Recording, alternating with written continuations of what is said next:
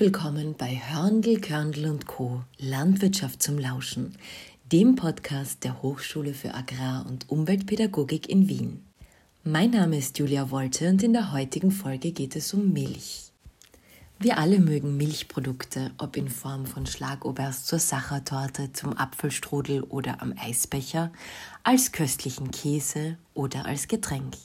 So trinken wir Milch mit Kakao oder zum Beruhigen unserer Nerven bzw. zum besseren Einschlafen mit Honig. Und natürlich schmieren wir uns alle gerne die Butter aufs Brot. Meistens stammt die Milch, die wir konsumieren, von Kühen, aber natürlich gibt es auch wunderbare Milchprodukte von Schafen oder Ziegen. Sogar die Milch von Pferden wird verwendet. Aus Stutenmilch wird herrliche Seife hergestellt, die besonders gut für unsere Haut ist. Kleopatra badete sogar in Milch, heißt es. Und obwohl Milch aus unserem Alltag kaum wegzudenken ist, wissen die wenigsten von uns wirklich viel über Milch. Dass Kühe nicht lila sind, hat sich inzwischen hoffentlich herumgesprochen, aber woraus besteht Milch? Und wie wird sie produziert? Gibt jede Kuh automatisch Milch? Und wie viel Milch produziert so eine durchschnittliche Milchkuh pro Jahr? Wie hoch ist der Verbrauch von Milchprodukten pro Jahr in Österreich? Auf all diese Fragen gibt es im Laufe dieser Podcast-Folge eine Antwort. Da Kuhmilch die am häufigsten konsumierte Milchsorte in Österreich ist, legen wir den Fokus heute auf sie. Wie entsteht also die Milch? Aufs einfachste heruntergebrochen kann gesagt werden, dass Kühe zur Milchproduktion Futter und Wasser benötigen. Damit wir also mehr über die Milchproduktion einer Kuh in Erfahrung bringen können, müssen wir uns als erstes einmal mit der Fütterung beschäftigen. Denn die Futteraufnahme samt Verdauung ist ein wichtiger Faktor in der Milchproduktion. Kühe nehmen mit ihrer rauen Zunge beispielsweise Heu, Gras, Silage, Kräuter oder aber auch ein paar Äpfel oder Karotten auf. Da Rinder im Oberkiefer keine Zähne haben, drücken sie das Futter mit der Zunge an den Gaumen und speicheln es vor dem Hinunterschlucken ein. Vielleicht ist dir auch schon einmal aufgefallen, dass Kühe verhältnismäßig viel Zeit des Tages im Liegen verbringen. Und dabei konntest du eventuell schon einmal Kaubewegungen beobachten. Das liegt daran, dass Kühe Wiederkäuer sind. Trotzdem liegen Kühe aber nicht nur faul herum, sondern legen pro Tag bis zu 40 Kilometer zurück wenn sie auf Futtersuche sind. Pro Tag frisst eine Kuh beispielsweise rund 70 Kilogramm frisches Gras und sie braucht natürlich auch viel Wasser. In der Zeit, in der sie Milch gibt, das nennt man übrigens die Laktationsperiode, trinkt sie sogar bis zu 200 Liter Wasser. Das ist in etwa die Menge Wasser, die in eine Badewanne passt. Das viele Wasser braucht die Kuh logischerweise, um die Milch zu produzieren. Wenn wir gerade bei der Laktationsperiode sind, was ist das eigentlich? Ich habe ja eingangs kurz die Frage in den Raum gestellt, ob jede Kuh automatisch Milch gibt. Und die Antwort darauf hat mit der Laktationsperiode zu tun. Nein, eine Kuh gibt nicht automatisch und immer Milch, sondern erst, wenn sie gekalbt hat. Das heißt, eine Milchkuh gibt nur für einen bestimmten Zeitraum Milch. In der Regel ist das vom Zeitpunkt der Geburt des Kalbes bis zum Trockenstellen. Und das nennt man Laktationsperiode. Ich weiß, jetzt habe ich schon wieder so ein Wort verwendet, mit dem nicht jeder etwas anfangen kann. Das Trockenstellen. Unter dem Trockenstellen versteht man, dass der Bauer aufhört, die Kuh zu melken. In unseren Breiten geschieht das durchschnittlich nach 305 Tagen also 60 Tage bevor die Kuh erneut kalbt. Dieses Trockenstellen ist wichtig, damit sich der Körper der Kuh auf die Geburt des nächsten Kalbes vorbereiten kann. Wie du dir vermutlich denken kannst, sollte eine Milchkuh jedes Jahr besamt werden, weil sonst der Milchfluss versiegt. Das wirft nun die Frage auf, wie lange eine Kuh tragend ist. Ähnlich wie beim Menschen trägt eine Kuh übrigens neun Monate und zehn Tage. Nun aber zurück zur Laktationsperiode. In der Laktationsperiode unterliegt die Milchproduktion der Laktationskurve. Das bedeutet, dass Milchkühe in diesem Zeitraum, also in diesen 305 Tagen, unterschiedlich viel Milch geben. Nach der Kalbung steigt die Milchmenge an und nach rund vier bis sechs Wochen erreicht sie ihren Höhepunkt. Danach sinkt die Laktationskurve kontinuierlich ab. In der ersten Woche nach dem Abkalben wird die Milch direkt dem Kalb gefüttert. Man nennt diese Art der Milch Biestmilch oder Kolostralmilch. Sie enthält mehr Vitamine, Mineralstoffe und Eiweiß und ist für das neugeborene Kalb besonders wichtig, damit es sich gut entwickeln kann. Die Milchleistung von Kühen, also wie viel Milch eine Kuh geben kann, hängt von verschiedenen Faktoren ab beispielsweise von der Rasse und der Genetik, aber auch von der Witterung, der Jahreszeit, dem Alter der Kuh und der Fütterung. Natürlich gibt es auch zur Milchleistung eine Statistik. Deshalb weiß man, dass die durchschnittliche Milchleistung von Kühen in Österreich im Jahr 2021 bei 7200 Kilogramm lag. Im Vergleich dazu waren es im Jahr 2007 nur 5997 Kilogramm Milch. Fragst du dich, wie es zu dieser Steigerung bei der Milchleistung kommt? Eine bessere Milchleistung erreicht man durch optimierte Fütterungs- und Haltungsbedingungen, aber auch durch Zucht. Wenn wir jetzt schon bei der Statistik sind, in Österreich werden insgesamt rund 3,83 Millionen Tonnen Milch von rund 528.400 Milchkühen auf knapp 25.000 Milchviehbetrieben produziert. Auffallend ist jedoch, dass sich die Anzahl der Milchbauern innerhalb der letzten 15 Jahre halbiert hat. Und jetzt noch eine letzte Frage zur Statistik. Was glaubst du, wie viele Kilogramm Milch verzehrt der durchschnittliche Österreicher pro Jahr? Der durchschnittliche Österreicher verzehrt rund 70,1 Kilogramm Milchprodukte in einem Jahr. Nun aber zurück zu den Rindern. Dass Rinder zu den Wiederkäuern gehören, hast du wahrscheinlich schon gewusst. Zumindest hast du es aber vorhin schon gehört. Nachdem die Verdauung des Futters für die Milchproduktion entscheidend ist, schauen wir uns nun diese genauer an. Rinder haben vier Mägen. Nach dem Hinunterschlucken landet das Futter im Pansen. Der Pansen wird auch Vormagen genannt. In ihm befinden sich sehr viele Bakterien, die die Zellulose abbauen. Vom Pansen aus gelangt das Futter in den zweiten Magen, den sogenannten Netzmagen. Der Netzmagen hat viele Falten, in die das Futter hineingepresst wird. Hier werden kleine Futterkugeln geformt, die von der Kuh wieder ins Maul hochgewirkt werden. Dort wird das Futter wieder mit der Zunge an den Gaumen gedrückt und weiter zerkleinert. Das ist das sogenannte Wiederkäuen. Dann wird das Futter noch einmal hinuntergeschluckt und landet im dritten Magen, dem sogenannten Blättermagen. Hier wird das Futter zu einem Brei zerkleinert und dann kommt es in den vierten Magen, den sogenannten Labmagen. Dort wird das Futter weiter zersetzt.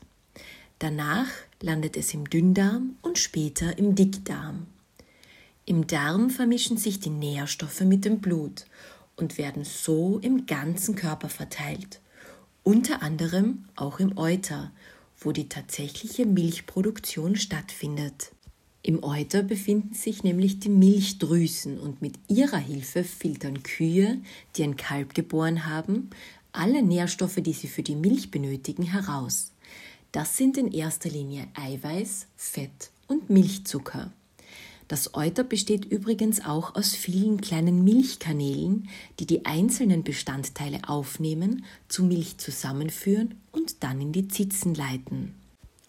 Weil die Milch eigentlich nur für die Ernährung des Kalbs vorgesehen ist, rinnt sie nicht einfach aus dem Euter, sondern muss vom Kalb herausgesaugt oder eben vom Landwirt gemolken werden.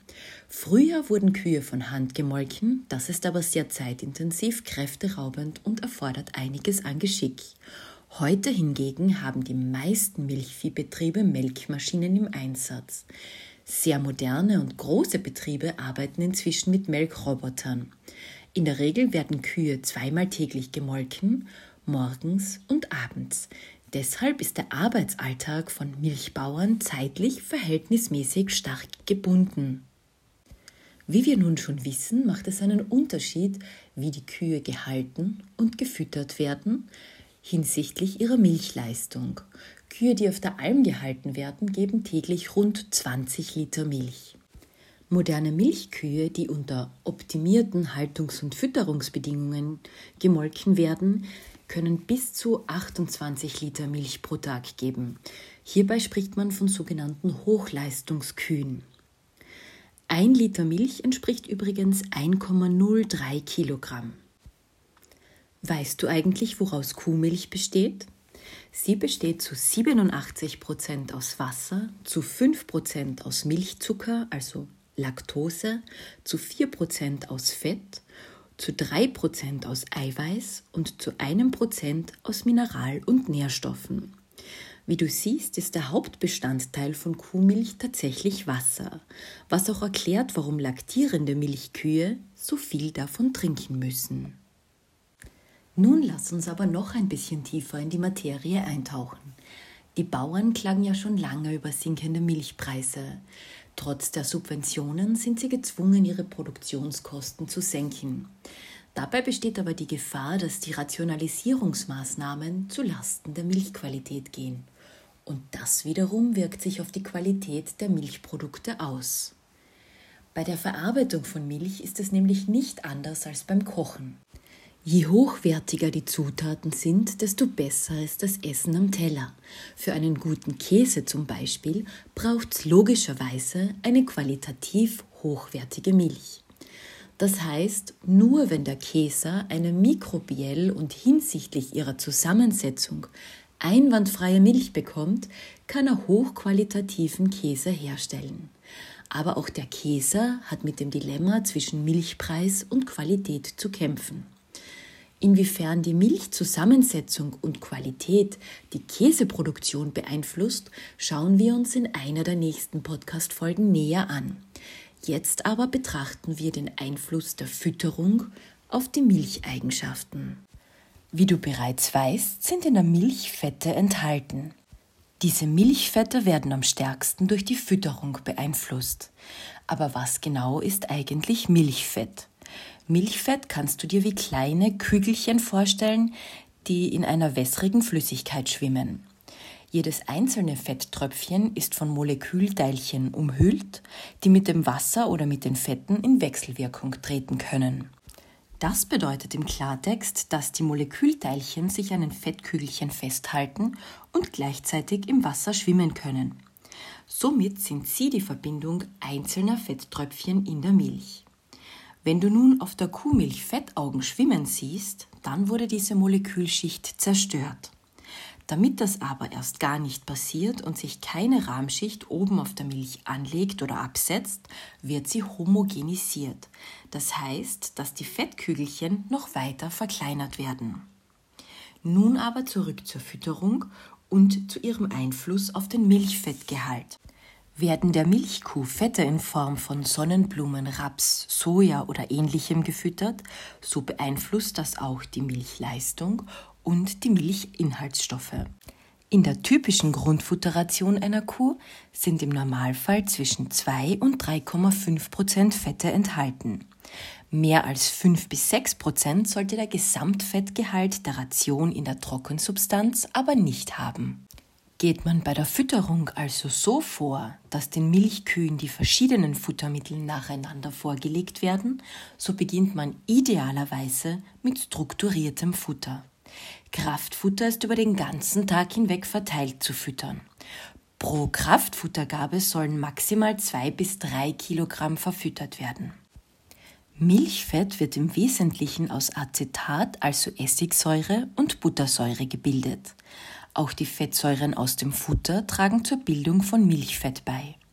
Außerdem spielen auch mobilisierte Körperfettreserven der Milchkuh eine Rolle. Der Strukturwert des Futters hat einen Einfluss auf die Bildung von Essigsäure im Pansen.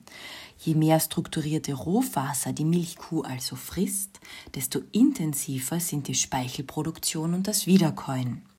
Fragst du dich, warum das den Milchfettgehalt beeinflusst?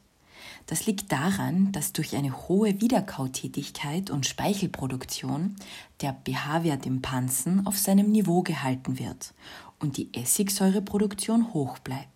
Und das wiederum äußert sich in einem guten Milchfettgehalt. Aus dem Supermarkt kennst du ja verschiedene Arten von Milch, zum Beispiel Kuhmilch, Schafmilch und Ziegenmilch. Vielleicht ist dir im Regal auch schon einmal Büffelmozzarella aufgefallen. Wie du dir denken kannst, stammt der Büffelmozzarella aus Büffelmilch.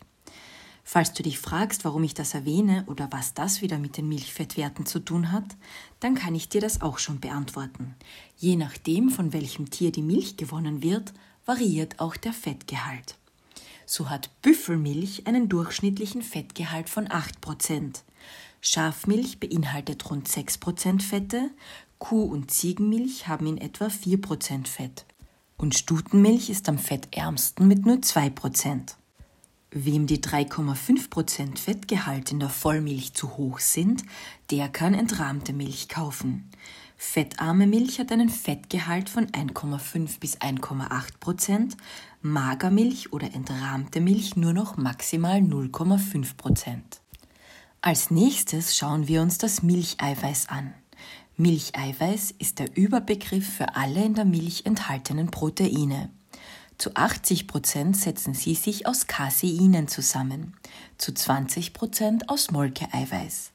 Casein ist das Protein der Milch, das für die Käseproduktion benötigt wird. Wie viel Protein jetzt in der Kuhmilch enthalten ist, hängt von der Energieversorgung der Milchkuh ab. Füttert man einer Kuh allerdings sehr viel Energie in Form von leicht abbaubaren Kohlehydraten, dann kann der Pansen übersäuert werden. Zu diesen Futtermitteln, also zu leicht abbaubaren Kohlenhydraten, zählen zum Beispiel Getreide, Rüben oder Kartoffeln. In großen Mengen verfüttert, senken sie den Milchfettgehalt. Für die Kuh als Wiederkäuer ist es aber wichtig, dass der Pansen gut funktioniert und die Wiederkautätigkeit gefördert wird.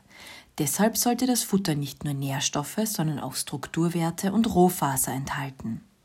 Darüber hinaus kann man auch mit der Fütterungstechnik den Milchgehalt und die Milchleistung beeinflussen. Wichtig sind entsprechend lange Fütterungszeiten, im Idealfall rund um die Uhr. Damit die Milchkühe maximal viel fressen, legt man ihnen mehr Futter vor, als sie fressen können. Allerdings bedeutet das im selben Atemzug, dass man Futterreste in Kauf nehmen muss. Wie du siehst, ist die Milchproduktion eine ziemlich komplexe Angelegenheit, um nicht zu sagen eine eigene Wissenschaft. Wenn du noch mehr über die Milch oder Milchprodukte wissen willst, dann freue ich mich auf ein Wiederhören in einer der nächsten Podcast-Folgen, wo wir uns anschauen, wie aus Milch Käse wird. Thank